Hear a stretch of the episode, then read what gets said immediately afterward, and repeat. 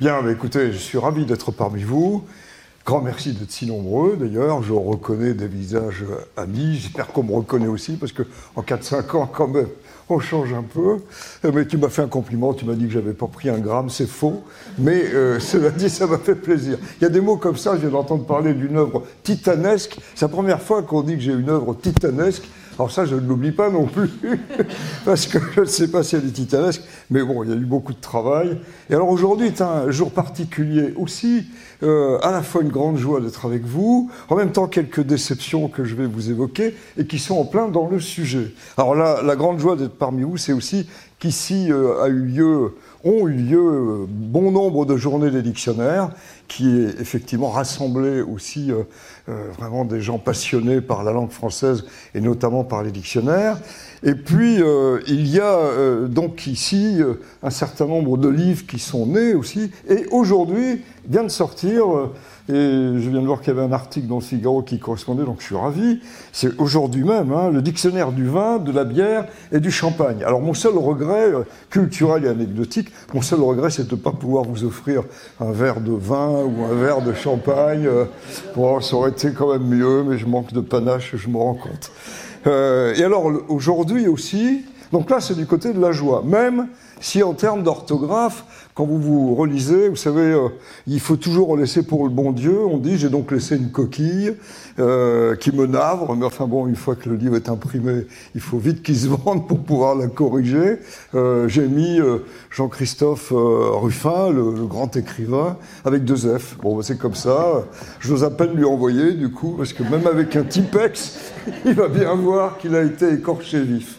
Bon, enfin c'est comme ça. Euh, donc il n'y a pas de livre qui n'est pas de coquille. Il y en a une autre que je vous signale, mais euh, en fait là je suis en train de démolir mon produit, euh, que je crois très bien. Mais dans l'index, voilà que j'aime beaucoup André Makin, alors je l'ai cité de temps en temps, et je me suis dit je vais lui envoyer et puis lui dire qu'il est dans l'index. Je prends l'index, et là il n'y est pas. Tout simplement parce que, je ne sais pas, au moment des fichiers, il y a 10, noms qui ont disparu et on passe de lui 13 à Mathilde. Mais entre les deux, il y a Makin. Et donc, euh, bon, je, il n'y est pas. Je vais lui dire qu'il n'y est pas, mais que j'ai bien pensé à lui quand même. Euh, alors ça, c'est quand même bon, vraiment euh, quelque chose qui me fait plaisir et qui est du côté des mots, des nuances. Mais vous voyez que le piège de l'orthographe est partout et que je passe euh, mon existence à, traquer les fautes. Et j'ai une grande chance, j'ai une épouse que quelques-uns connaissent, qui s'appelle Marinette, à qui j'ai dédié le livre d'ailleurs, qui est mon œil de lynx. Quand je l'ai connue il y a 20 ans, un peu plus de 20 ans, elle n'est pas là aujourd'hui, elle est près de ses petits-enfants, mais j'étais tout fier de lui montrer mes travaux. Euh, j'avais déjà fait une vingtaine de livres, celui-là ça doit être le 56e. Et euh, en même temps, euh, j'ai un peu été étonné parce que me disait là, tu n'aurais pas oublié un S, là, il n'y aurait pas une virgule qu'on aurait pu ajouter. Et devant toutes ces remarques qui, hélas, étaient pertinentes, il n'y a plus un livre maintenant que j'écris sans lui présenter. Mais Ruffin lui a échappé aussi. Alors, euh, l'autre euh, événement qui aurait pu être une immense joie euh, est une grande déception. Bon, j'espère que ça se verra pas. En tout cas, ça sera presque un collector, comme disent les jeunes. J'avais fait pour le Figaro littéraire, à leur demande, dans cette petite collection 100 mots pour. Donc j'ai écrit 100 mots euh, sans faute de comment finir avec les 100 fautes de français qui nous agacent. Et puis j'ai écrit ensuite comment rehausser euh, euh, 100 mots à connaître pour rehausser le discours, la conversation. Très bien. Alors quand on m'a dit qu'on en faisait un coffret qui sort aujourd'hui, euh, où il y aurait les deux volumes plus un volume de très bon de Julien Soulier sur les expressions. Ça faisait trois volumes, dont deux des miens, donc euh, c'était plus que flatteur. Et puis j'en suis là, euh, je remercie, je suis très content. Et puis je vais chez le libraire il y a 15 jours. Euh, je lui dis, va sortir là à la fin du mois, aujourd'hui donc, hein, va sortir ce coffret. Alors il s'intéresse, il a bon, il regarde sur l'écran. On m'avait envoyé la photo. Et quand on m'a envoyé la photo, au départ, il y a un mois et demi, c'était vraiment comme c'est ici, euh, sur le dos des livres. Mais là, sur euh, la photo envoyée au libraire, que vois-je En même temps que Marinette, une seconde après, quand même, elle l'a vu avant moi. Mais, mais que vois-je? Euh, Ils ont changé le, dos et ils ont mis comment rehausser le discours. C'est-à-dire que d'un seul coup, je téléphone immédiatement, je dis mais il y a une faute énorme, c'est rehausser, c'est bien marqué rehausser dans le... Euh, ben non, ben il paraît comme ça avec rehausser. Donc il est collector avec une énorme faute d'orthographe et que tout le monde va m'attribuer. Heureusement, il n'est pas dans le livre, mais ça vous montre à quel point, dans le fond, euh, l'orthographe, c'est une vigilance de tous les instants. Je ne suis pas sûr qu'il y a 15 ans ou 20 ans, je n'aurais pas, euh, peut-être même pas perçu qu'il y avait une faute, parce que tant on entend dire rehausser plutôt que rehausser. Mais maintenant que je le sais, c'est le problème de la norme. Une fois que vous le savez, vous y êtes attentif. Et là, bon, euh, c'est quand même un peu dommage pour un, coffret supposé nous euh, faire progresser dans la langue française de commencer par ça. Surtout que tout le monde va dire, ah ben, ça commence bien. Enfin bon, donc c'est comme ça. Petite déception quand même. Alors, évidemment, quand on évoque euh, l'orthographe, mais aussi bon, le, côté sémantique des mots, on s'aperçoit à quel point on, est constamment dans l'hésitation. Et ce qu'il faut bien se dire, c'est que ma terreur, quand je suis invité dans une radio, à la télévision c'est encore pire parce que vous n'avez pas de notes sous les mains, euh, sous la main, c'est euh, la question piège, la page 42, euh, où vous dites ceci et, et je m'en souviens plus. Et je suis obligé de réfléchir et je ne peux pas évidemment savoir chaque ligne. Et il est évident que quand il s'agit de l'orthographe, à part les champions d'orthographe qui apprennent tout, le petit Larousse d'un bout à l'autre, le petit Robert d'un bout à l'autre, avec ses variantes, euh, nous, on est plutôt euh, dans ces personnes qui sont attentives à l'orthographe, c'est votre cas en étant ici, euh, et qui se doutent que là, il y a une faute possible, et qui, si vous voulez, vont vérifier dans le dictionnaire. Donc je crois qu'il faut avoir bien à l'esprit qu'il y a d'un côté les champions, qui passent leur vie à apprendre les choses, et c'est très bien ainsi. Il y a les demi-champions que nous sommes un peu, parce qu'à force d'y faire attention, on a retenu un certain nombre de choses, euh, mais en réalité, on sait qu'il y a des outils pour euh, consulter tout de suite euh, quand on a une hésitation. Donc le plus important, c'est pas en définitive de faire des fautes, si c'est grave, mais c'est d'imaginer qu'il peut y avoir une faute et que par conséquent on peut vérifier dans le dictionnaire si c'est présent ou non. Or, il faut le dire, nos correcteurs orthographiques automatiques déjà nous aident bien, mais en même temps, on n'a jamais été à ce point riche de dictionnaires au bout de notre téléphone portable euh, qui sont gratuits sur Internet. Je pense à l'Académie française, totalement euh, gratuite, euh, avec ses neuf éditions. Hein, C'est-à-dire, vous avez l'édition la neuvième actuellement, mais vous avez la huitième, la septième, la sixième. Il suffit de cliquer en haut, ce qui fait que même si on veut avoir l'idée de l'orthographe qu'avait le mot en 1694 au moment de la première édition, on n'a qu'à cliquer en haut et on a l'article de 1694 qu'on peut même copier et remettre sur un fichier. C'est dire à quel point c'est quand même assez extraordinaire. Euh, on a bien entendu le trésor de la langue française, qui lui aussi est totalement gratuit avec 450 000 citations, ça n'est pas rien. Puis après, bon, on peut s'offrir le grand Robert ou le petit Robert euh, numérisé, et on peut donc vérifier, sans compter qu'il y a gratuit sur Internet, Voltaire, dès que vous avez une hésitation, vous avez énormément d'aides qui vous sont euh, proposées. Donc ça, c'est peut-être le premier point à avoir en tête, euh, avoir l'inquiétude orthographique, l'envie d'être dans une norme, euh, partagée par le plus grand nombre, parce que parfois la norme est double, et puis ensuite, euh, eh bien, corriger, éviter euh, ces erreurs. Alors, parfois, on peut douter, je, je, dérape un petit peu, mais je suis en train d'écrire un livre sur le féminin. Et donc, qui va sans doute s'appeler, c'est pas très sûr, le féminin, euh, au fil des mots et de l'histoire. Et j'ai constamment, puisque j'ai beaucoup d'admiration pour, j'ai dit tout à l'heure, mon épouse, euh, j'ai donc travaillé les mots épouse, femme, etc. Et je m'aperçois que Littré déconseille fortement qu'on dise son épouse. Euh, pour Littré, on doit dire ma femme. Et moi, j'ai toujours hésité à dire ma femme, ça me paraissait un peu trop, euh, je sais pas, familier, sexué presque. Surtout que ma génération, quand on avait 17 ans et qu'on avait une petite amie, on disait T'as pas vu ma femme? Ça faisait important, vous savez. Quelquefois, la, la, jeune fille disait T'as pas vu mon mari? Bon, je sais pas, on jouait un peu les grands. Euh, donc pour moi, c'était pas pensable de dire euh, ma femme, euh, je vous présente ma femme, mon épouse était mieux. Eh ben non, Littré explique qu'il vaut mieux dire ma femme et que c'est mari et femme, époux et épouse. Alors il y a même, quand vous cherchez sur les sites, des indications pour dire que c'est ceux qui veulent euh, finalement euh, parler, mais c'est très provincial, alors le mot n'est pas bien joli. Euh, alors on est un peu embêté parce que 90% des gens, dont je fais partie, disent mon épouse. Alors maintenant je sais plus que dire, je dis simplement, ben, c'est la dame dont je suis le mari.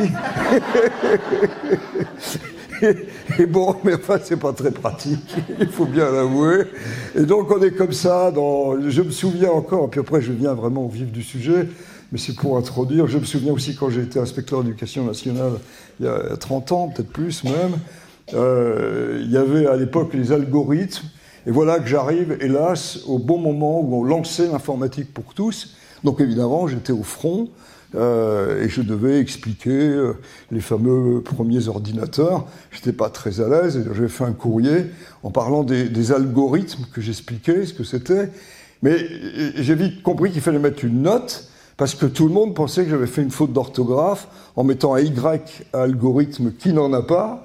Euh, alors vous en mettez un, euh, ceux qui savent disent euh, il a fait une faute, et vous n'en mettez pas, les autres disent il a fait une faute. Donc c'est là où la note s'impose parfois pour, comme ça, anecdotiquement rappeler que ça vient d'un monsieur, le même qui avait lancé l'algèbre.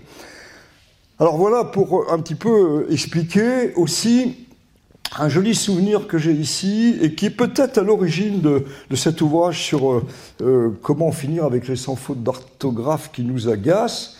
Euh, lorsque j'étais donc professeur ici, j'ai rapidement compris que mes étudiants, euh, qui étaient absolument charmants et, qui euh, se passionnaient pour la discipline, ce qui était une grande chance, n'avaient pas forcément une orthographe formidable. Et euh, évidemment, le, la Gaule, puisque je parlais de l'histoire de la langue française, prenait allègrement deux ailes comme de Gaulle. Euh, j'avais énormément de fautes, euh, etc. Trois points. Bon, des, fautes qui n'étaient pas gravissimes. Hein. Chaque niveau euh, scolaire d'études a son, ses propres fautes. Euh, mais c'était toujours les mêmes. Et donc, à un moment donné, euh, j'ai pris une décision, et alors il y, avait des étudiants, il y en a peut-être ici, ou des étudiants, euh, qui me redemandent encore cette, cette fiche. Je leur ai donné une fiche, qui, une fiche recto-verso, c'était une feuille euh, comme ça, euh, où il y avait toutes les fautes qu'ils faisaient tout le temps. Et donc des fautes, euh, bon, euh, j'ai plus en tête, mais euh, sur les cardinaux, sur beaucoup de choses. Et c'était une liste de mots, il y en avait peut-être 150 ou 200. Je leur ai donné, et je leur dis, le prochain partiel, vous pouvez vous en servir, mais chaque fois qu'il y a une faute qui se trouve là, il y a un demi-point en moins. Bon, j'étais très généreux dans les notes, donc c'était pas gravissime, enfin quand même. Euh, et euh, je leur dis, pour le premier partiel, mais pas pour le deuxième. Et, effectivement, au deuxième, ils n'avaient plus la fiche, et je disais, s'il y a une faute là-dedans, eh ben, je peux vous assurer que toutes ces petites fautes euh, qu'on fait constamment, quand euh, vous avez 13 moins 2, vous vous retrouvez à 11, puis 11 moins 2, vous vous retrouvez euh, à 9, parce qu'on comptait un demi-point par faute. au troisième partiel, il n'y avait plus de faute. C'était terminé.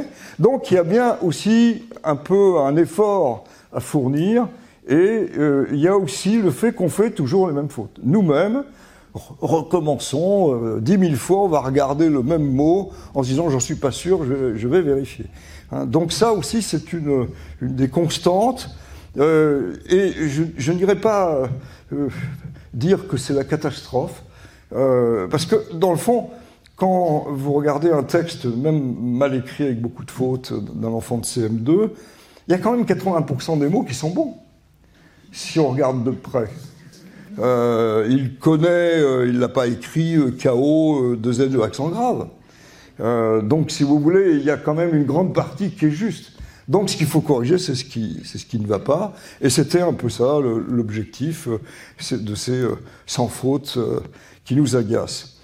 Alors, il y a un autre lieu où l'orthographe est évidemment épinglée, je regrette d'ailleurs que du côté des typographes, euh, des imprimeurs, euh, quand on a décidé d'enlever le long titre pour mettre rehaussé avec un accent aigu, la personne n'est pas allée vérifier, d'autant plus que dans le bouquin, je mets rehaussé. Enfin, évidemment, on n'est pas censé, quand on imprime un livre, l'avoir lu. et donc, c'est dommage, mais bon, c'est comme ça. Et, donc, il y a aussi chez les journalistes, qu'il s'agisse du Monde, qu'il s'agisse du Figaro et d'autres hebdomadaires, l'Express ou l'Observateur, etc., ou Libération, eh bien, ils ont des listes, on leur donne des listes. Il y avait même un livre qui était sorti il y a quelques années, une quinzaine d'années, du Monde, qui donnait la liste euh, complète des fautes à ne pas faire, des fautes euh, sur les noms propres. Euh, Nietzsche, pas évident, euh, Litz non plus. Et je dois dire que chaque fois que j'ai à écrire Nietzsche, je crois ne pas me tromper, mais je vais quand même vérifier. Elite, c'est pareil.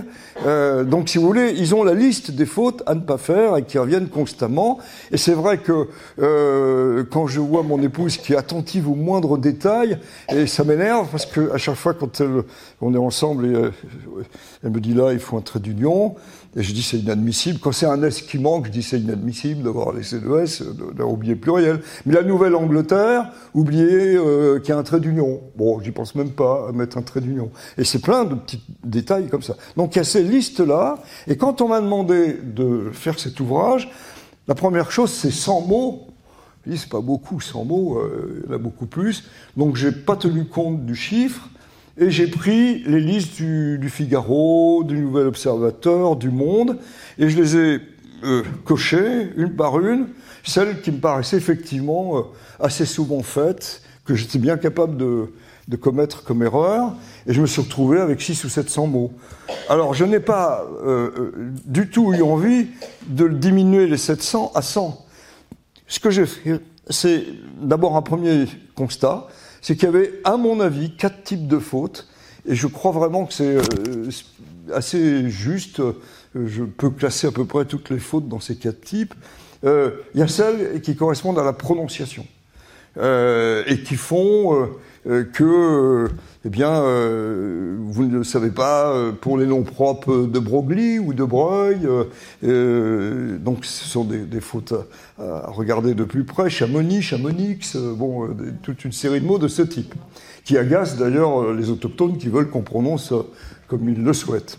donc, des fautes de prononciation, dont une, j'y reviendrai, mais qui est hors fréquente, qui fait d'ailleurs que je suis un peu agacé parce que quand j'écoute la radio, chaque fois que je l'entends, je, dis ah une faute, vous savez comme les vieux qui sont là et disent ah j'ai repéré une faute. et pendant ce temps-là, j'écoute pas ce qui se dit d'intéressant, mais enfin bon, euh, mais c'est notamment pour euros. D'un seul coup, ça deviendrait à l'idée de personne de dire j'ai 80 ans. Euh, mais euh, j'entends 80 euros toutes les 5 minutes. J'ai jamais entendu dire quelqu'un qu'il avait 20 ans. Euh, et, j'entends tous les 5 minutes 20 euros. Et comme s'il y avait un H à euros, donc ça c'est des fautes de prononciation, c'est pas gravissime parce que ça ne touche pas forcément l'orthographe, mais il y en a qui touchent évidemment l'orthographe. Et puis, prononciation, ça va jusqu'à pécunier, pécuniaire. Euh, j'ai reçu une journaliste il n'y a pas longtemps, et je pensais qu'elle était bien au courant de ça, puisque sa spécialité c'était un peu la littérature. Et je lui dis, bah, c'est l'habituelle faute qu'on fait, euh, on l'a fait jusqu'à 25-30 ans, puis après on vous explique que euh, euh, pécunier, ça n'existe pas, puisque ça s'écrit A-I-R-E, c'est et masculin et féminin. Donc j'ai un problème pécuniaire, mais pas un problème pécunier. Elle m'a fait répéter cinq fois jusqu'au moment où j'ai compris qu'elle ne le savait pas. Donc c'est pas très grave, je lui ai expliqué. Mais ça montre qu'on peut avoir comme ça des fautes pendant longtemps et sans s'en rendre compte et qui sont pas gravissimes. Alors moi, je jette pas la pierre. Quelqu'un qui dit j'ai un problème pécunier, il a fait un effort de lexique. Je l'ai fait pendant peut-être 30 ans d'ailleurs en le disant comme ça. Puis un beau jour, je comprends que ça se dit pécuniaire. Bon, alors euh, voilà comment euh, petit à petit, si vous voulez, même la prononciation joue euh, dans son rôle dans l'orthographe. On va y revenir après. Il y a un deuxième type de faute qu'on appelle l'orthographe d'usage.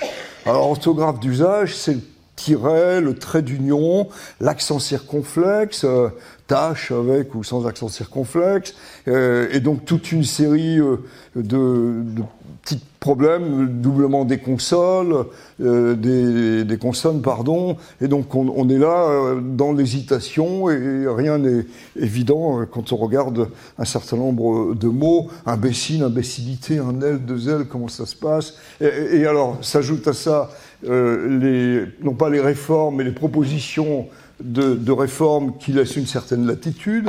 Euh, donc il faut à ce moment-là, et je l'ai fait là, mettre et l'orthographe traditionnelle et euh, les propositions nouvelles qui sont euh, d'ailleurs euh, souvent dans les dictionnaires on donne la double orthographe possible. Imbécilité par exemple, c'était avec deux L, euh, maintenant on peut l'écrire avec un L. Bon.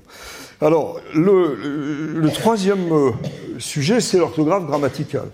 Alors l'orthographe grammaticale, il, est évident que les participes passés, des pronominaux, c'est un piège infernal, c'est un délice, mais c'est un vrai piège. On est tout le temps coincé avec ça. Je me souviens d'avoir fait un cours où j'avais travaillé des heures et des heures pour mes élèves de lycée à l'époque. Et aujourd'hui, je suis bien incapable de suivre le cours que j'avais donné, et je suis tout le temps en train d'aller vérifier si je ne me trompe pas. Et puis je me laisse un peu aller parce que mon œil de lynx, qui est mon épouse, ne m'en laisse pas passer un seul. Donc, euh, mais c'est vrai que souvent, ça, ça, laisse rêveur, on a du mal à comprendre toujours la logique. Donc il y a les adjectifs composés de couleurs, par exemple, euh, les mots composés euh, avec des infinitifs, avec bon, tout ça n'est pas non plus toujours très évident. Euh, donc c'est ça qu'on peut appeler l'orthographe, le troisième type. Après, donc la prononciation, après l'orthographe d'usage, orthographe grammaticale. Et puis il y a ce qui relève alors de la sémantique, du sens, conjoncture, conjecture. Bon, j'évoquais euh, euh, tâche et tâche, ça aurait pu être là aussi. Censé, censé, C-E-N, S-E accent aigu, S-E-N, S-E accent aigu. Bon, qui ne s'est pas trompé dans bailler euh, euh, où on met l'accent circonflexe, y en a-t-il un, n'en faut-il pas? Euh, Rien n'est évident. L'histoire des mots, évidemment, nous aide à comprendre ce genre de choses. Et donc voilà les, quatre dimensions, si vous voulez, dans lesquelles on peut, en quelque sorte, jouer. Et après, dans un deuxième temps, euh, on va d'abord examiner ces quatre dimensions. Dans un, un, deuxième temps, c'est un ouvrage qu'on m'a demandé, c'est celui qui aujourd'hui fait ma fureur, euh, 100 mots à connaître pour rehausser le discours. Alors d'abord, il y a eu une méprise avec l'éditeur parce que j'avais compris pour rehausser la conversation. Euh, lui, il avait compris le discours politique ou le discours, et donc on a été pendant un temps euh, à ne pas du tout être d'accord sur le choix des mots, jusqu'au moment où on a transigé et, et euh, j'ai eu gain de cause, mais pas jusqu'à la fin, puisque rehaussé apparaît, et donc tant pis, l'un n'a pas servi à l'autre. Euh, mais euh, rehausser le discours, ça touche aussi des pièges, ça touche aussi les nuances euh, de la langue française, parce qu'il m'est apparu qu'il y avait en vérité euh, quatre domaines aussi. Je ne suis pas abonné au chiffre 4, mais c'est ce que j'ai un peu ressenti. Euh, le premier point, c'est d'être plus précis. Bon, c'est vrai qu'on parle d'un raisonnement, si on parle d'un sophisme, on évoque un discours rationnel, cartésien, on peut évoquer la rhétorique, euh, on a des mots plus précis. Euh, une engueulade, c'est pas tout à fait une, une admonestation. Il m'originer quelqu'un, c'est pas non plus la même chose. Donc évidemment, c'est des mots que j'ai choisis un peu au-dessus, évidemment, de, des, des, des, 20 ou 30 000 mots euh, de base. Alors c'est le premier point, être plus précis. Le, le deuxième, c'est être plus élégant. Alors évidemment, admonestation fait partie. C'est mieux qu'engueulade quand même.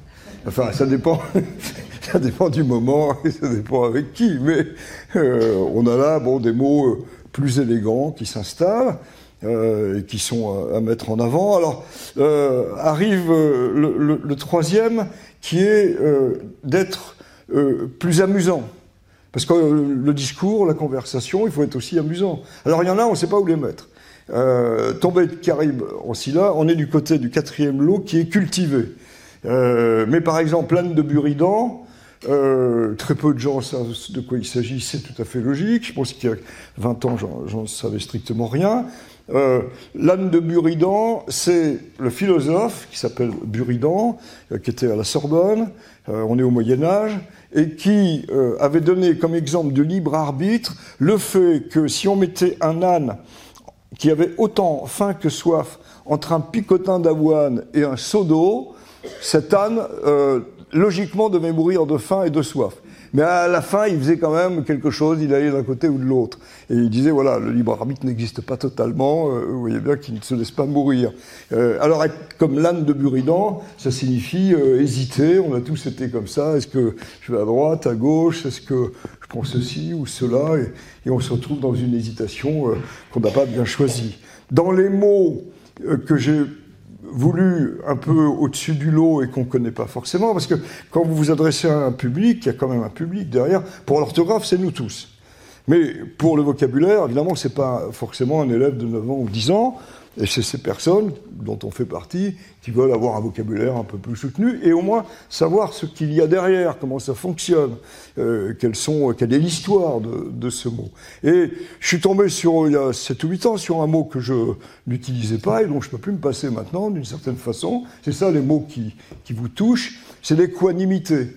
L'équanimité, euh, c'est-à-dire avoir une humeur égale. Euh, ne pas se mettre en colère au, dernier degré, ne pas être déprimé, ne pas être trop cyclotimique, etc. Et c'est vrai que le devoir premier qu'on a dans nos universités, c'est d'avoir une certaine équanimité, d'avoir une humeur, d'examiner tout. Et, donc ce mot-là me plaît beaucoup, c'est peut-être la qualité que je préfère, je ne sais pas si je l'ai, mais en tout cas c'est celle que j'essaie de, développer et que j'apprécie. Alors le mot équanimité, une fois qu'on l'a, c'est vrai que je l'utilise alors que je ne l'utilisais pas euh, auparavant. Euh, et donc ça c'est et, le, dernier lot, je l'ai dit tout à l'heure, c'est pour être plus cultivé. Alors qu'est-ce que ça veut dire la culture? Ça passe souvent par la mythologie, mais ça passe aussi par d'autres thèmes. C'est vrai que le rocher de Sisyphe, euh, tombé de Caribe en syllabes, du côté de la mythologie, bon c'est assez utile. Et en même temps, c'est vrai que euh, je ne vais pas dire quand je suis chez mon mécanicien, euh, qui est un grand ami d'ailleurs, ah, je tombe de Carimancilla, la bielle est coulée. il, faut, donc évidemment ne pas en faire quelque chose de, ridicule. Euh, mais cela dit, alors, tomber de Caribe en Scylla, on sait à peu près tout ce que ça veut dire, mais qu'est-ce que c'était Caribe Qu'est-ce que c'était Scylla À quoi ça correspondait? Le fameux tonneau des Danaïdes, vous savez, c'est jeunes femmes, ces filles de Danaos qui ont été condamnées à remplir un tonneau euh, sans fond parce qu'elles ont tué sauf une, euh, donc ça en fait 49, euh, les, leur mari la nuit de noces est condamné en enfer à remplir sans cesse un puits sans fond, un tonneau sans fond. L'expression est aussi passée de manière plus simple. bon, ça, ça manque pas de charme quand on l'utilise de, savoir un peu d'où ça vient. Et qui plus est, je dirais que souvent, ça m'arrive euh, d'utiliser un mot et je me dis, tiens, je vais en profiter pour raconter d'où il vient. Et c'est toujours très agréable dans une conversation. Ça vous permet une certaine équanimité si on commence à parler politique. Euh, raconter l'histoire d'un mot, c'est quand même plus prudent. Et, vous dites, euh, par exemple, tout à l'heure, TF1 euh, veut faire quelque chose sur des histoires de mots que je leur donne de temps en temps.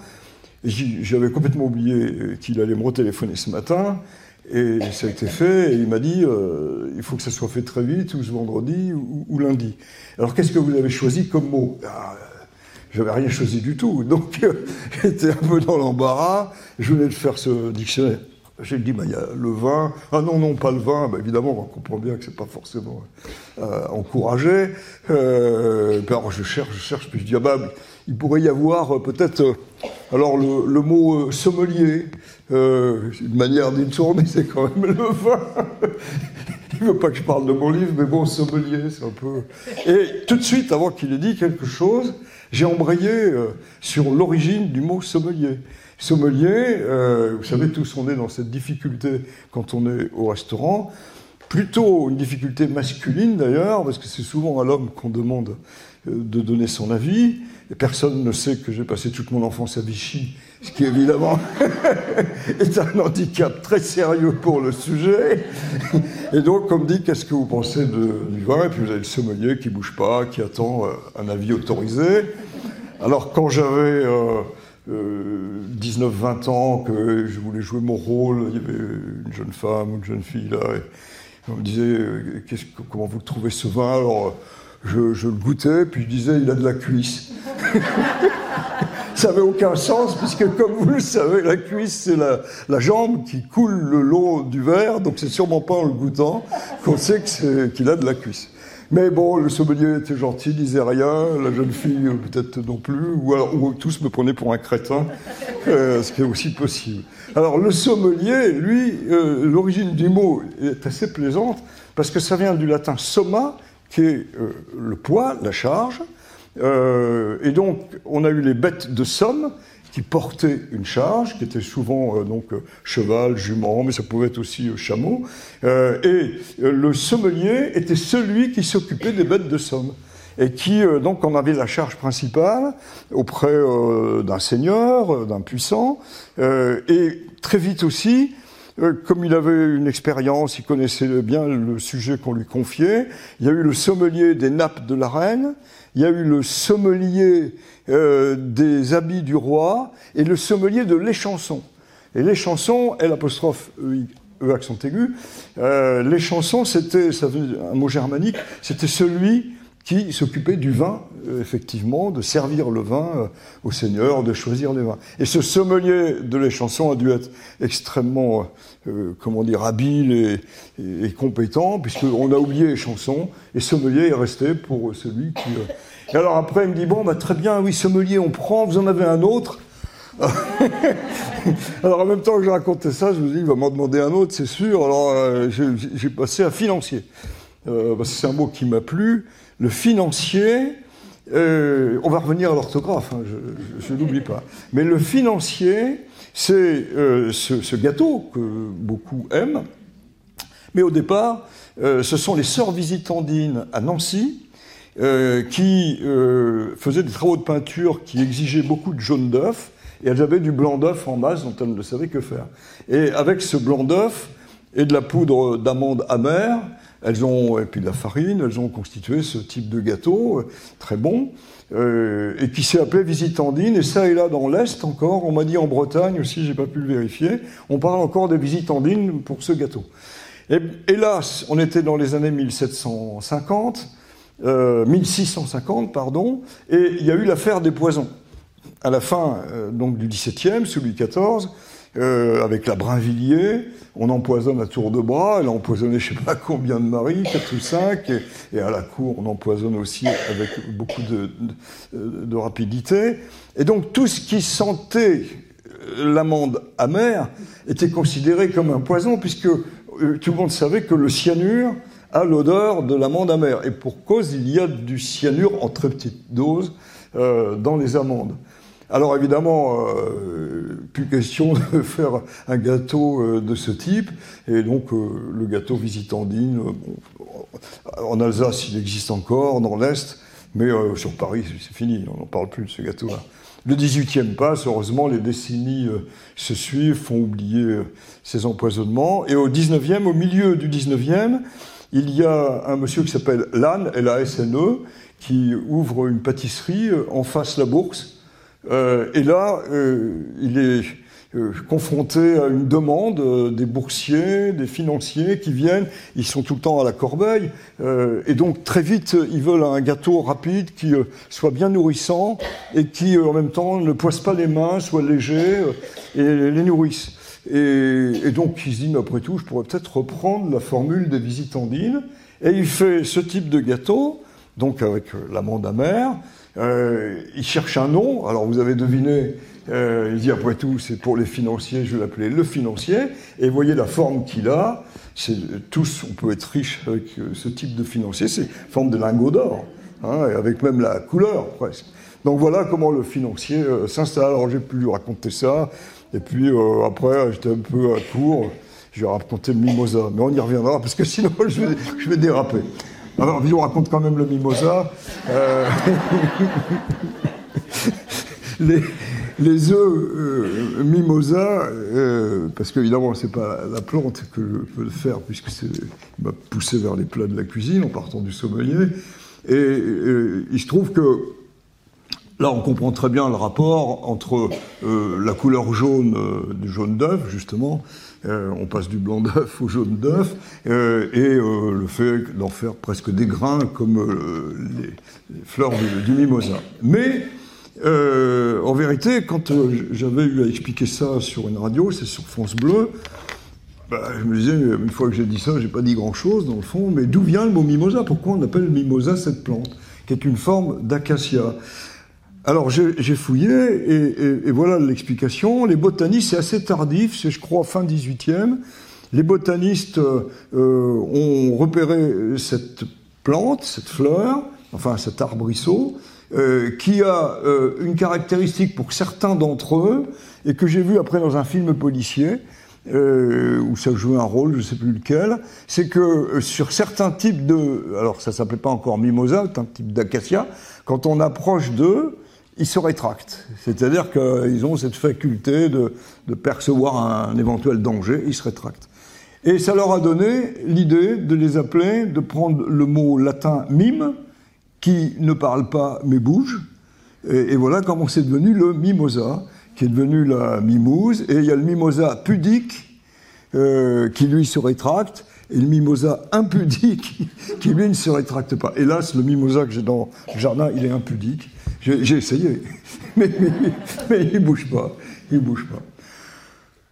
Alors, s'agissant, si vous voulez, de ces, fautes d'orthographe, je vais en prendre quelques-unes, mais il est bien évident que dès qu'on essaie euh, en orthographe d'avoir le, juste mot, on se retrouve dans la prononciation avec beaucoup plus de difficultés qu'on euh, qu'on imagine. Par exemple, j'ai longtemps hésité à savoir si je devais dire euh, arguer ou arguer.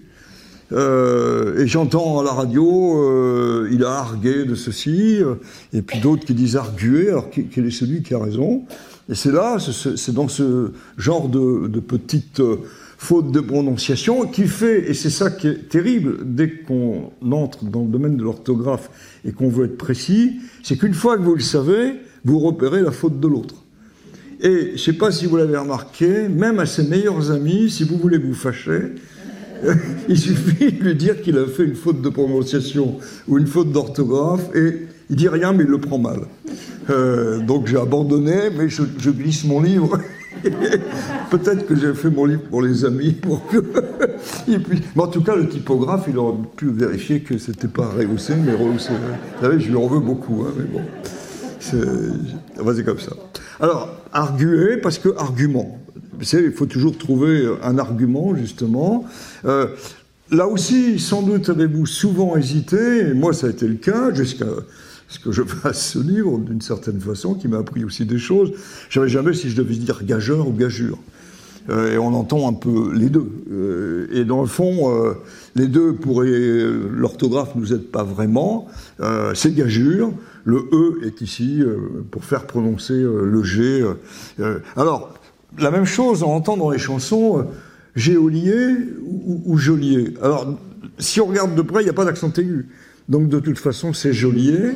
Et c'est aussi toujours ce problème du E qui est là euh, pour faire prononcer non pas gueux, mais je. Alors, il y en a un euh, que j'évitais d'ailleurs. Je disais, il est, démembré, il gesticule pour pas dire euh, des gingandés, parce que j'étais jamais très sûr que ce soit des guingandés ou des gingandés, et je pense que j'étais pas le seul à pas l'utiliser à cause de ça, alors que je, je voyais très bien de, quoi il s'agissait. Euh, et en fait, bon, euh, c'est au départ, c'était l'image d'un chariot disloqué. C'est ça l'origine du mot que j'essaie à chaque fois de, retrouver. Alors il y en a où? Je suis pas convaincu de la norme. Vous avez, tout à l'heure, je vous ai évoqué euh, mon épouse et, ma femme. Je, n'arrive pas à dire euh, je vous présente ma femme. Bon, alors que c'est le vrai mot et ce que Littré euh, demande, mais je ne sais pas, ça doit être les restes du baby-foot auquel je jouais, où je n'avais pas vu ma femme, j'avais 17 ans et c'était pas très élégant. Et eh ben, c'est la même chose pour Gabji. En fait, c'est pas Gabji, moi j'ai toujours dit Gabji, c'est Gabji. Et les dictionnaires vous le disent, la gabji, hein, c'est le grand désordre, euh, il faut prononcer J. Alors, il est évident aussi que je donne la norme. Après, chacun fait ce qu'il veut de la norme. Mais la norme est là, elle existe, tous les dictionnaires sont d'accord. Quand ils ne sont pas d'accord, ben, il faut le préciser, et c'est ce que j'essaie de faire. Alors, il y en a un que je n'utilise pas non plus, mais qui peut être aussi un jeu. Il faut que l'orthographe soit un jeu, il ne faut pas que ça soit trop pénible. Euh, j'ai toujours dit un leg. Euh, J'en ai jamais reçu d'ailleurs, mais ça doit être un rêve. mais en fait, à la faveur d'une lecture, je ne sais plus laquelle, j'ai découvert que la vraie prononciation, c'est un lait. Euh, LAI, oui. Et euh, on tolère leg, mais l'élégance doit nous pousser à lait, parce qu'on a rajouté ce G par la suite, euh, en fonction du verbe léguer, mais en vérité, ça vient de laisser. C'est quelque chose qu'on vous laisse. Donc c'était L-A-I-S. L'orthographe est devenue L-E-G-S, euh, mais on devrait dire un lait. Bon, alors, là, euh, il est évident qu'on ne va pas s'insurger si on voit quelqu'un prononcer comme ça les choses. Alors, il y en a d'autres, je passe sur un certain nombre. Hein. Tout le monde sait dompter, pas dompter, mais on l'entend de temps en temps. Mais il y en a, c'est moins net. Almanach ou almanach euh, c'est almanach. Bon, malgré le, le CH. C'est pas gravissime de dire un almanach, mais je dois dire qu'avant le livre, pendant très longtemps, euh, je ne savais pas trop ce qu'il fallait dire. Et, on ne prend pas le temps toujours d'aller fouiller, si vous voulez, dans les mots. De même que ça dépend aussi de la région dans laquelle vous vous trouvez. Si vous êtes dans le Midi, euh, c'est une situation, c'est un problème adéquat. Non, on prononce pas le T. Euh, c'est vrai que dans le Midi, je m'appelle Pruvost. Mais bon, c'est plus simple. Euh, alors, euh, un que je trouve merveilleux, parce que là j'ai longtemps hésité, hein, et je suis pas le seul, je crois, c'est les trois poils. Alors j'ai bien dit les poils. Euh, il y a effectivement euh, la poêle, bon, celle dans laquelle on fait frire euh, la crêpe. Il y a le poêle euh, qui nous permet de nous réchauffer. Et puis il y a les cordons du poêle aussi. Alors je vais revenir sur les cordons du poêle. Et alors quand je faisais un peu de littérature et que je m'intéressais à Descartes, euh, ici j'ai enseigné un petit moment d'histoire littéraire aussi avec un très grand plaisir. Et on lit partout, euh, Descartes a décidé d'être philosophe dans un poêle. Alors, c'est chaud quand même comme, comme, comme image. Et, et, en réalité, je ne comprenais pas très bien cette phrase-là jusqu'au moment où je suis allé chercher évidemment l'origine du mot poêle en tant qu'appareil de chauffage, mais au départ, le poêle, c'était quelque chose qui était suspendu, et c'est là l'origine étymologique d'ailleurs, qui donnait de la chaleur, une sorte d'étuve, et qui, dans une pièce, et le poêle était l'ensemble de la pièce. Et quand Descartes donc a l'idée de la philosophie dans le poêle, euh, ça veut dire, et, et pendant qu'il est à l'armée, ça veut dire qu'il est dans cette pièce, la seule qui, est, euh, qui bénéficie de cette chaleur, et encore avec ce sens. Alors là, la, la, la poêle que l'on fait frire, hein, c'est le, le latin patella, donc c'est le, le, plat, on peut comprendre ça. Et tous, en plus, s'écrivent de la même manière. P-O, E accent circonflexe, L-E. Et tenir les cordons du poêle, j'avais déjà entendu, j'avais pas bien compris ce que ça pouvait vouloir dire. Je me suis dit, ils doivent brûler ces cordons, c'est pas possible. Et en fait, c'est toujours très cérémonieux. Au moment de son enterrement, chacun tenait les cordons du poêle. Donc c'était un peu mystérieux. En fait, là, c'est un mot qui a disparu. C'était un tissu. C'est le linceul euh, que l'on posait euh, sur euh, le cercueil et avec un cordon aux quatre coins et qui, de manière très euh, grave, était tenu euh, par les meilleurs amis. Donc voilà un mot, une fois qu'on sait que c'est poil, bon, on... mais je l'entends très souvent dire poêle, ce que je comprends, parce que on se dit qu'il doit bien y avoir une différence entre les trois. Bon, l'histoire des trois poils, finalement. Alors, il y en a d'autres, euh, comme euh, rébellion. Moi, j'entends dire rébellion parfois, ou rébellion. Euh, alors, c'est accent aigu, donc R-E, et c'est comme, comme belle, BE2L, on dit elle est belle euh, euh, la situation, et, dans ce cas-là, il y a BE2LION. J'entends dire aussi précocement parfois. C'est précocement. Bon, il n'y a pas d'accent aigu, donc là, l'orthographe est là. Alors là, j'ai noté, hein, rehaussé. Bon, ça ne servait à rien. c'est comme ça. Bon. Alors, il y, y, a une autre formule qui est égayer, égayer. C'est aussi la prononciation. Alors, il y a les oiseaux qui vont donc s'égailler, et, puis fait sur l'adjectif gay, qui longtemps a été écrit G-A-Y, qui s'écrit encore comme ça en anglais, et avec une prononciation différente, une orthographe évidemment différente aussi, puisque égayer, c'est G-A-I, 2 L-E-R. C'est un petit peu le problème euh, quand je vais dire que par exemple, euh, un jeune a décidé de faire le jeûne. Vous voyez, à l'oral, je suis obligé de le faire. Parce que sinon, un jeune qui fait le jeûne, euh, ça paraît normal. Et un vieux qui fait le jeûne, ça paraît naturel aussi. Mais donc, on est bien obligé de dire le jeûne. Hein. et, il faut l'avouer aussi, selon nos régions d'origine, on a des accents euh, un peu différents. J'entends à la radio, euh, puisque euh, j'ai passé une grande partie de presque toutes mes vacances du côté de Béziers, et toute ma famille à Boulogne-sur-Mer. Alors Boulogne-sur-Mer à Béziers, quelques petites différences, et j'entends dire la rose. vous voyez, parce que c'est le Nord, bon, on va pas non plus lutter contre ça. Mais parfois, pour jeunes et jeunes, là, c'est bon de, de, le savoir, bien sûr.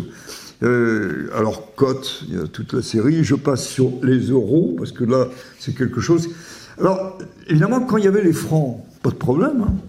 200 hein. francs, 300 francs, 20 francs, etc. Euh, et après, il y a eu donc le drame orthographique. Euh, la liaison doit se faire entendre puisque c'est pas H-E-U-R-O, c'est E-U-R-O. Moi, je propose de mettre un H, comme ça, il y aura plus de fautes. Mais, mais je sais pas si ça sera accepté puis ça passe par l'Europe, c'est difficile. Euh, mais en réalité, euh, ce, qui est, un peu embêtant, c'est que c'est tellement répandu. J'ai entendu ma fille le dire l'autre jour. J'ai pas osé lui dire. Vous voyez à quel point on est toujours. Euh, je le ferai, mais au bon moment, quoi. je ne vais pas m'attirer. Il faut être très délicat sur le sujet de l'orthographe. Et en réalité, c'est que euh, ça, montre que vous ne connaissez pas l'orthographe, le pluriel euh, de, 20 et 100. Hein, puisque 20 multiplié euh, prend un S, 80, et donc 80 ans, 80 euros, mais quand il n'est pas multiplié, bah, il n'y a pas d'S, donc 120 ans, et pas 120 ans évidemment, et, 120 euros. Bon, et donc il y a toute une série là, de choses, dès que vous commencez à dire non, il faut vous êtes obligé de l'expliquer. Et en disant, je le dis à mon bras droit, qui est formidable, qui est un étudiant d'ailleurs d'ici, qui est, euh, puisque je, m'occupe des éditions Honoré Champion, il est extraordinaire, merveilleux, plein de tact. Il y a un seul point sur lequel il m'énerve un petit peu, mais je ne sais pas comment trop lui dire, c'est le zéro, justement. Chaque fois, je dis le zéro est arrivé. mais, quand je reçoit des, des, auteurs, euh, je ne sais pas comment lui dire. Alors pour ça, je fais de la pédagogie, je, ne le blâme pas du tout, tellement il est agréable et vraiment il est parfait, sauf sur les euros. Et je reprends doucement, je dis, euh, dans la phrase, je dis oui, ça a coûté effectivement 200 euros, mais il n'a pas l'air de comprendre. Alors, il va falloir... Alors, bon, après, vous avez les, les 1000 et les 100, bon, vous avez toutes ces séries-là. Euh, bon, je passe sur ce héros, les héros. Alors, les haricots, ça, ça mérite, hein, ça mérite une information. Parce que je l'ai entendu dans un restaurant, je, nous déjeunions avec mon épouse euh, sur un trajet, et à côté, il y avait quelqu'un qui parlait la langue française, un jeune, avec, euh, j'ai cru comprendre que c'était son beau-père, enfin je sais pas trop, puis il y avait sa, sa femme ou son épouse à côté de lui, sa conjointe, euh, et il expliquait que haricots, maintenant, l'Académie française avait accepté qu'on dise des haricots. Alors j'avais envie d'intervenir, puis je me dis, bon, je vais quand même pas me mêler de ce qui me regarde. Puis c'est son beau-père, je ne veux pas faire le malin, il a peut-être un enjeu très important, on va pas casser euh, ce beau moment. Euh, mais en fait, ça c'est. Alors là, je l'ai vraiment euh, rappelé. ça a été publié dans l'actu du 3 décembre 1998 disons que l'Académie a accepté le H, jamais l'Académie a accepté de dire les haricots. C'est un journal qui l'a mis, c'est faux. L'Académie a aussitôt dit mais non, on n'a jamais dit ça, c'est les haricots. Et, alors depuis, j'entends un peu partout, l'Académie a accepté les haricots. C'est pas, c'est pas la fin des haricots, mais, bon, on est, on est, un peu dans l'embarras quand même avec ce genre de, de choses. Surtout que haricot, on le retrouve dans aligoté, c'est la même racine, c'est qui coupe. Et le, l'haricot de mouton, euh, comme le vin aligoté, c'est qu'il a été coupé. Alors évidemment, c'est pas le même type de choses tranchées, mais euh, bon, en principe, c'est des haricots. Et je me souviens en terminale avoir fait rire toute la classe auprès du professeur de français, sans le vouloir, quand j'ai évoqué les zéros euh, de Corneille. euh, évidemment, euh, c'est les héros, et on voit bien qu'il y a une petite différence entre un zéro et, et, un héros. Alors pécuniaire, pécunier, donc euh, euh, il faut juste se souvenir que ça vient euh, du latin, pecunia, donc qui est l'argent, et, que par conséquent, on entend aussi souvent omnubilé. C'est tentant, c'est obnubilé. Hein, donc, une fois qu'on le sait, bon, on peut l'éviter. Et évidemment, la faute assez fréquente qu'on entend à la radio parfois, mais qu'il faut essayer d'éviter, c'est rémunérer. Il faut penser à la monnaie hein, et, pas au nombre. C'est vrai que numérique est pas loin. Euh, c'est des fautes que je pardonne complètement, mais simplement il faut qu'on le sache. C'est-à-dire qu'à un moment donné, euh, bon non, mais c'est pas euh, aigre fin, aigle fin. Bon, c'est un mot germanique. Il euh, y en a un qui est un poisson, aigle fin, E-G-L-E-F-I-N, et l'autre, tiré aussi d'ailleurs du même mot hollandais, euh, parce qu'il avait la bouche grande ouverte et euh, assez agressif, l'aigre fin, euh, la, per la, personne malhonnête, conjecture, conjoncture. Bon, là, on se perd en conjecture sur la conjoncture, hein, la jonction, c'est pas tout à fait la même chose. Bon, alors, je pourrais continuer. Y a, après, on est dans les jeux. Souvent, si vous écoutez le jeu des 1000 euros, J'ai jamais entendu le jeu des 1000 euros, ça, ce serait dommage. Donc le jeu des 1000 euros, euh, euh, que dit-on? Bourg-en-Bresse ou Bourg-en-Bresse? Bourg-en-Bresse. Bon, mais je ne le savais pas forcément. Hein. Auxerre, si, euh, comme Bruxelles, on nous le dit souvent. Mais Avoriaz ou Avoria, Avoria. Est-ce qu'on va à, à, Cassis ou à Cassis? C'est Cassis. Euh, Gérard May. Euh, alors, un qui est compliqué aussi, parce qu'il nous touche dans la banlieue parisienne, c'est de la haie les roses. Hein, on a tendance tous à dire la haie ou les, les roses. Bon. Euh, alors, long le saunier, et pas long le saunier. Et j'ai une amie qui était prof ici, Catherine Maillot, qui a, vit maintenant dans le Luberon. J'ai toujours dit le Luberon, depuis que je suis chez elle, c'est fini. Je dis le Luberon. Et je poursuis quiconque dit le Luberon, évidemment. Alors Metz plutôt que Metz. Montpellier, les autochtones aiment qu'on dise en occitan Montpellier. Bon, les deux, évidemment, sont, on est d'accord. Oyonnax et pas Oyonnax. Alors celui-là, c'est le vrai piège. Sainte-Menou, M-E-N-E-H-O-U-L-D, c'est question pour un champion. Euh, et puis ça, bon, je le connais bien, puisque euh, c'est à côté de Boulogne-sur-Mer où je trouvais mes grands-parents. Vimereux et pas Vimereux. Alors, De Broglie, je ne l'ai pas mis là, j'aurais dû le mettre. J'ai mis De Broglie, évidemment, Broglie, c'est le mot, enfin ça vient de l'Italie, c'est pour ça qu'on prononce Broglie. Mais en fait, il y a une localité, je crois que c'est en Bretagne, j'espère ne pas dire de bêtises, qui, elle, s'écrit aussi Broglie, et là on prononce Broglie. Il aurait fallu que je, que je l'ajoute, enfin... Il faut savoir aussi que quand on fait un, un, livre, on est au signe près. Hein. Euh, il faut que ça tienne dans la page, donc on essaie d'être... Alors, quelque chose, j'ai toujours dit Talleyrand, c'est Talleyrand, en fait. Il ne faut pas dire le « et ». Euh, de même que j'ai souvent dit euh, Villon, et c'est Villon. Et alors là, euh, j'avoue encore une coquille. On dit qu'il faut en laisser pour le bon Dieu, c'en est une que j'ai laissée. J'explique partout que Madame de Stahl, S-T-A-E, tréma L, j'ai longtemps prononcé Madame de Stahl à cause de ce E tréma, c'est Madame de Stahl. Donc je le dis en préface, je le dis un peu plus loin, et là je mets Madame de Stahl et entre parenthèses S-T-E, accent grave L. Bon.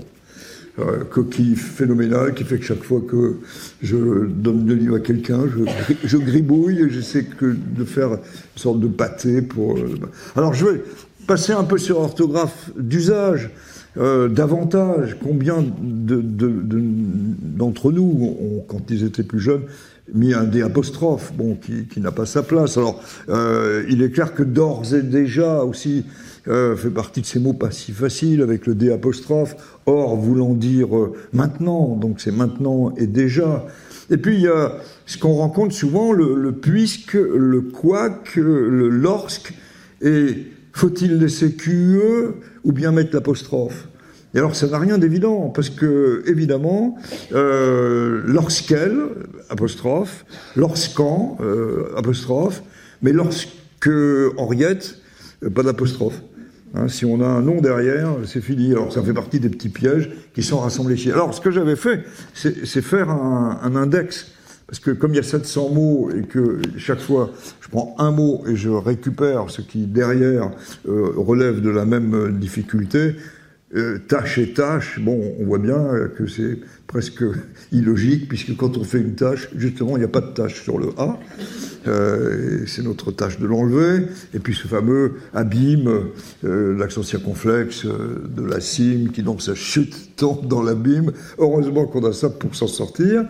Mais c'est vrai que vous avez des choses qui manquent de logique. Il ne faut pas chercher tout le temps la logique dans la langue. Il y a beaucoup d'arbitraires, il y a beaucoup de choses qui ont changé au fur et à mesure de l'histoire. Alors, euh, on a le goût, le dégoût, euh, ragoûtant, euh, mais les goûts, bon, qui n'est pas ragoûtant d'ailleurs, sans accent circonflexe. bon, voûte, diplôme avec un accent circonflexe, mais pas diplomate.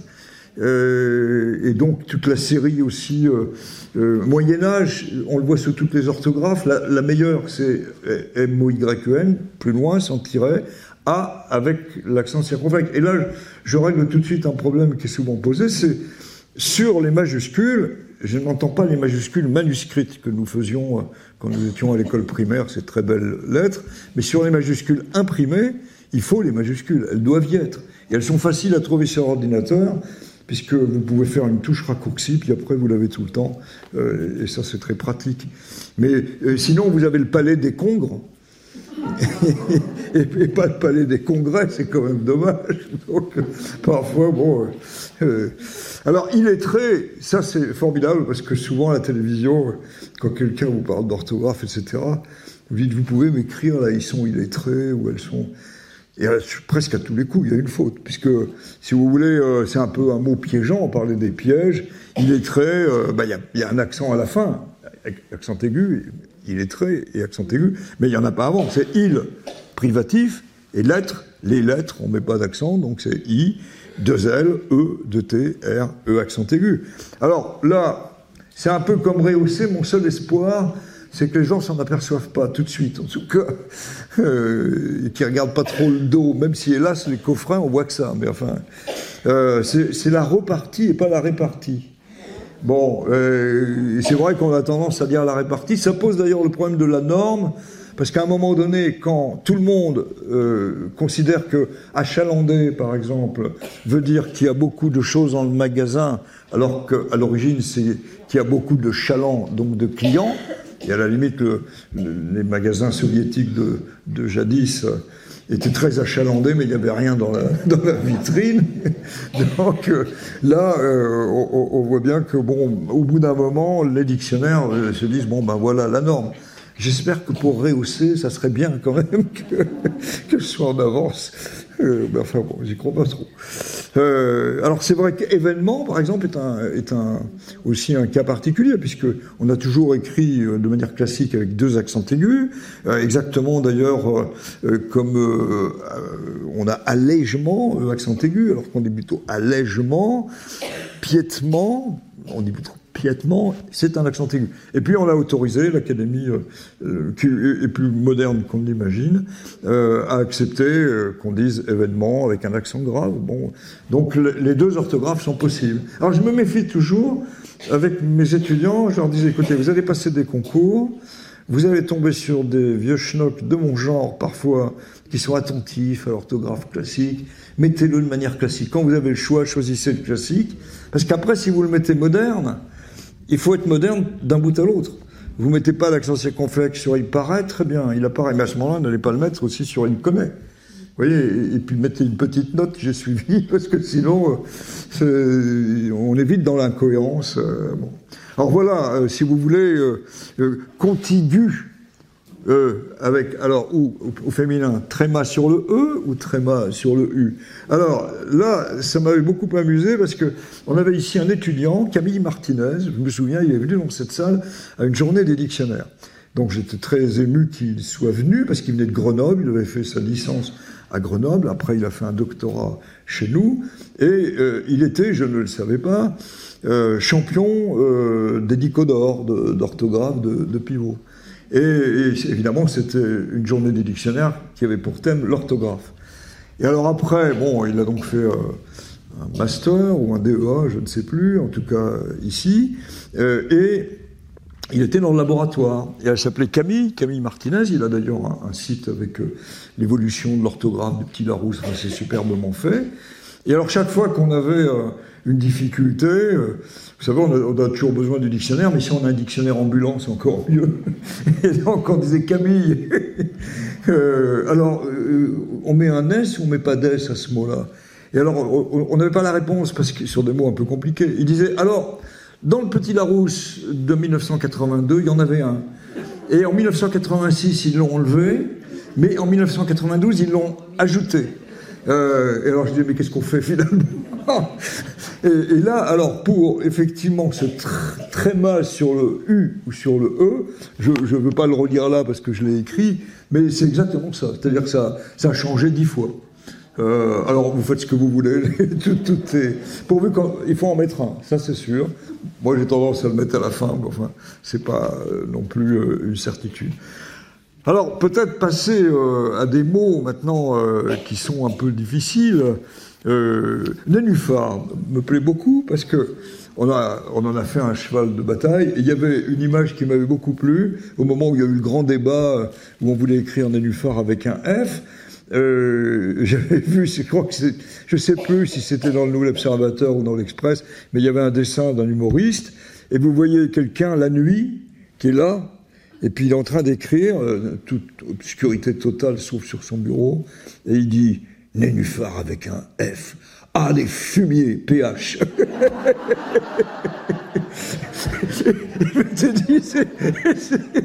c'était vraiment extraordinaire parce que je trouvais que ça résumait la situation. Et en vérité, euh, jusqu'encore au milieu du 19e, dans l'académie, c'était Nénuphar avec un F. C'était l'orthographe première. Et puis, je crois que c'est pour la huitième édition, ou la septième plutôt, euh, ils ont voulu le rapprocher de Nymphéa, en disant c'est la même famille, donc on met un PH, donc Nénuphar PH. Alors, toute une génération, dont la mienne, euh, on a appris Nénuphar avec un PH, puis après, voilà qu'on nous propose de le remettre avec un F. Et là, c'est le réflexe habituel. Quoi? On touche à l'orthographe que j'ai apprise? Et, Évidemment, on est scandalisé et ça crée des batailles, mais sur Nénuphar, euh, voilà, euh, l'affaire n'est pas tranchée, tout est permis d'ailleurs. Alors il y a un autre mot formidable euh, pour une orthographe très souple, c'est la gaieté. Euh, gaieté, alors on le trouve G-A-I-E-T-E accent aigu, G-A-I accent circonflexe, T accent aigu, G-A-I-T-E accent aigu. Alors tout est accepté. avec un E, ça a plus d'élégance. Avec un accent circonflexe, ça a un peu de panache. Alors après, sans accent ni rien, là, ça fait un peu moderne. Euh, chacun choisit en fonction de son interlocuteur. Euh, moi, je conseille toujours le classique. Enfin bon. Alors, des mots, par exemple aussi, tout à l'heure, je, je, les ai oubliés dans la prononciation. Moi, j'ai tout le temps dit un seigneur et les. Euh, et puis de l'autre côté, j'ai toujours parlé euh, du cerf dans la forêt. Erreur énorme. Euh, c'est le cerf dans la forêt et les cerfs du Seigneur. Donc là, bon, on se dit, tiens, je me suis toujours plus ou moins trompé. Et après, bon, on essaye de l'appliquer, et, ça fait partie de, ces choses. Ah, il y a des mots aussi compliqués parce qu'on les, comme on est tous ici amoureux de cette langue française et des langues en général, euh, on essaie de trouver les racines. Alors, entériner, par exemple, un air ou deux airs, qu'en est-il? Alors, bien entendu, on a l'impression que c'est ancré dans la terre, donc on a tendance à vouloir mettre euh, deux airs. Non, c'est TE, accent aigu, RI, NE, accent aigu, parce qu'en fait, c'est un ancien euh, adverbe qui était en terrain, qui voulait dire entier. Donc, si vous voulez, c'est pour ça qu'il n'y a qu'un seul T, parce que ça n'a rien à voir avec la, Terre.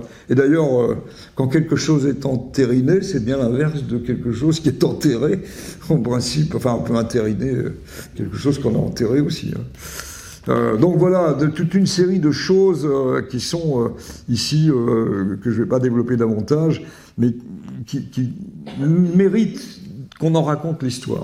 Alors j'ai évoqué, vous me direz quand il faut arrêter, parce que j'ai prévu jusqu'à 10 heures, mais c'est pas, je ne sais pas si tout le monde sera disponible. Mais euh, il y a aussi ces mots qui nous embêtent et qui sont euh, euh, avec un masculin ou un féminin. Alors il y en a toute une série. Je pense notamment à anagramme, un anagramme ou une anagramme. Alors vous savez ce que c'est que l'anagramme? Ce sont les mots mis dans le même ordre, pas dans un ordre différent pour les lettres. Et alors l'anagramme, c'est féminin, c'est une anagramme, donc on fait de belles anagrammes comme euh, on a de belles épithètes. Épithète est aussi... Euh, euh, et il faut l'avouer, il y a un peu de snobisme de ma part, de prétention. J'aime bien évoquer les belles épithètes, parce que ça interroge. On se dit, mais c'est pas au masculin, épithète, au fait. Et, moi, je sais que c'est au féminin, donc les gens vont les vérifier. Et bon, enfin, c'est vraiment du snobisme. alors, Les anagrammes, c'est un vrai régal dans la langue. Je m'en sers souvent quand je fais des chroniques de langue. J'en ai fait à peu près 5000 sur euh, différentes radios, et notamment euh, France Bleu. Et, vous savez, vous avez 3 minutes, 4 minutes pour raconter l'histoire d'un mot, comme financier ou autre. Il faut finir sur quelque chose d'un peu joyeux quand même. Euh, et, donc souvent, l'anagramme ou le mot croisé me sert pour trouver une conclusion un peu plaisante. Et les anagrammes, ça manque pas de charme, parce que euh, quand vous avez l'anagramme de parisien, c'est aspirine. Bon, alors, quand on nous traite de cachet d'aspirine, bon. Anagramme d'éternité, étreinte. Bon, euh, c'est joli. Ordinateur, bon, je sais pas si c'est ration dure. Bon, je ne sais pas. Euh, et alors après, vous avez euh, tous ces anagrammes qui sont faits sur les noms propres. On en, a beaucoup utilisé en politique. Par exemple, Vincent Auriol, qui était sous le, régime, enfin le gouvernement de, de Blum. Euh, alors là, ça ne devait pas lui faire plaisir. L'anagramme, c'était voilà un crétin. c'est exactement les mêmes lettres, mais dans un autre ordre. Euh, Laurent Fabius, bon, c'était plus gentil, euh, c'était naturel abusif. Bon, ça passe, ça passe. Jospin, alors Jospin, Lionel Jospin, c'est pas mal, c'est joli pinson. Euh, donc bon, c'est assez, plaisant. Hein. Et vous vous souvenez tous, euh, toutes et tous, alors là on est dans l'inclusif, il faut faire attention, mais de Salvador Dali, Abida Dollars, hein, qui était appelé comme ça. Et alors parfois il y a des choses incroyables. Pablo Picasso, c'est l'anagramme de Pascal Obispo. Il est pour strictement rien, mais enfin, les choses ne sont pas déplaisantes. Moi, j'ai cherché pendant des heures un anagramme pour moi, je n'ai jamais rien trouvé. Il y a des noms impossibles pour les anagrammes. Euh, donc, euh, alors, Boris Vian, c'était Bison Ravi. Donc, c'est assez joli, évidemment.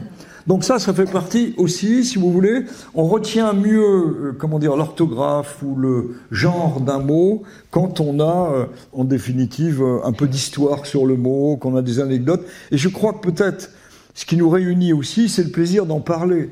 Euh, c'est pas le tout de dire ah là il y a, y a, un S, là il y a un accent circonflexe. Si on peut raconter pourquoi, bon ça a plus de charme. Et on voit bien aussi que quand on est dans euh, le masculin, le féminin, alors euh, c'est des questions qu'on entend tout le temps aux 1000 euros. alors avec parfois des changements. Par exemple, on a longtemps dit un automobile, un. Et je m'en suis aperçu longtemps, enfin à peu près 20 ans. Euh, je m'en suis aperçu parce que, comme tu le sais, bon, euh, vous le savez, je collectionne les, dictionnaires, donc j'en ai un peu plus de, de 10 000 à la maison. Alors je me fais pas d'illusion, quand la télévision vient, c'est pas pour moi. c'est pour les dictionnaires. Alors moi, je parle pendant un quart d'heure, 20 minutes sur le sujet, et j'ai droit à une phrase. Euh, la, pire, la, moins bonne souvent, mais on voit les dictionnaires. Bon, j'ai compris qu'ils avaient la vedette. Et un jour, dans les, tous les petits Larousse que j'ai collectionnés un par un, j'ai dû trouver le, dernier, il y en a un peu plus de 110, puisque le premier petit Larousse, il est de 1905. Quand j'ai trouvé le dernier dans une brocante que j'ai quand même négocié, parce que je l'aurais payé 100 fois plus cher, hein, il était à 2 euros, je l'ai eu à 1 euro. et, donc, euh, ce, petit Larousse, euh, voilà que je le consulte rapidement pour voir quand même s'il y a toutes les pages. Euh, et puis je tombe sur la planche des automobiles. C'était un petit Larousse des années 1910-1915. Et là, entouré en bleu, avec sans doute ces gros crayons qu'on avait autrefois qui étaient rouges et bleus de, chaque côté, c'est parce que vraiment il était très épais. Entouré en bleu, le, automobile découvert, VERT, hop, entouré en bleu, automobile découvert, hop, entouré en, bleu. J'aurais jamais vu sinon parce que j'aurais, je, vois les, j'ai pas forcément lu les légendes. Puis du, du coup, je regarde l'article et effectivement, le petit Larousse je l'écris quelque part, maintenant je m'en souviens plus, mais jusqu'à, disons, les années 1920 ou quelque chose comme ça, écrit un automobile et le met au masculin, parce que c'est vrai que c'est un véhicule automobile ou une voiture automobile. Donc euh, il y a eu une hésitation, puis finalement aujourd'hui c'est euh, donc euh, définitivement féminin, comme une autoroute, comme une escar, comme une espèce, Espèce, c'est un repéré, parce qu'on entend souvent un espèce comme une HLM, euh, comme, bon, ça, on ne dit jamais ça, mais une réglisse, ou une tique. Ça, c'est important, parce que ma belle-mère, qui était très cultivée très plaisante, c'est vrai, euh, elle disait un tic. Y avait un chien, le chien avait attrapé un tic. Alors moi, je faisais... c'est idiot. mais, si vous voulez, euh, bon, il y a une tique, c'est l'animal, euh, bon, déplaisant, et un tic, TIC, euh, qui donne aussi des tocs, etc. donc, d'une région à l'autre, d'ailleurs, on voit comment, parfois, sur masculin et féminin, il y, a des, variables. Et puis, c'est, il y en a sur lesquels on hésite. J'écoutais autour de moi, moi je disais tout le temps une après-midi. Mon épouse, ma femme, ma, conjointe, je ne sais pas comment dire, Marinette. Euh, Marinette disait, dit, euh, elle, euh, un après-midi. Et à la radio, on entend tantôt l'un, tantôt l'autre. Et finalement, je suis allé regarder évidemment dans le dictionnaire qu'elle était. On peut dire les deux. Bon, donc ça rassure tout de suite. L'Académie préfère le masculin. Alors, comme je suis d'un naturel un peu faillot, entre guillemets. donc je dis, je dis un, un après-midi, comme ça, bon, euh, j'ai l'aval de l'académie, c'est très bien. Mais on voit bien. Alors il y en a une faute que, alors j'ai sans doute faite pendant peut-être 30 ans, euh, et que l'ordinateur fait, euh, c'est l'espace. en fait, c'est un espace, nous sommes dans un espace merveilleux, l'espace avec ses étoiles, un très bel espace. Mais typographique, c'est une espace. Quand vous avez une espace entre deux mots, c'est théoriquement le féminin, vous le trouverez dans tous les dictionnaires. Mais bon, l'usage est tellement répandu que quand je dis une espace, euh, je me demande toujours si on ne va pas penser que je ne maîtrise pas très bien la langue française, ou que j'ai une voiture, effectivement. Et donc, euh, ça fait partie de ces normes. Euh, bon, il y a dans, les normes, il y a celles vraiment qu'il faut respecter, bien entendu, euh, abîme, etc. Mais il y en, a d'autres, on comprend bien qu'il y a une sorte de fluidité, de changement, et, donc je crois comprendre qu'on est à peu près au bout. Hein. donc, euh, écoutez. Oui. bon, donc je ne sais pas comment euh, trop conclure,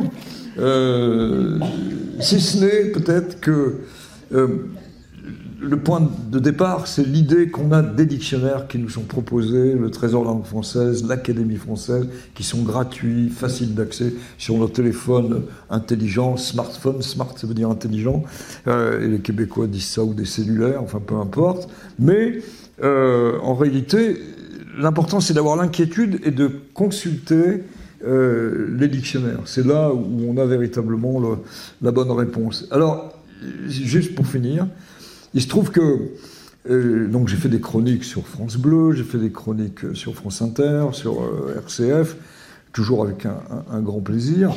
et il n'y a pas longtemps, je crois comprendre Classique Radio, qui voulait une chronique. Alors, évidemment, tout de suite, je dis oui, oui, je vous savez, trop content d'avoir ce public. Et il me demande un truc curieux, euh, d'où vient le mot doigt d'honneur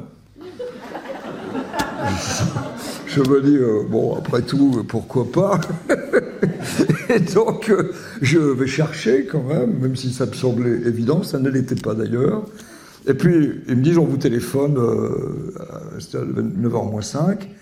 Et là, je me dis, mais c'est pas classique radio, c'est pas radio classique. C'était fun radio, j'avais pas compris.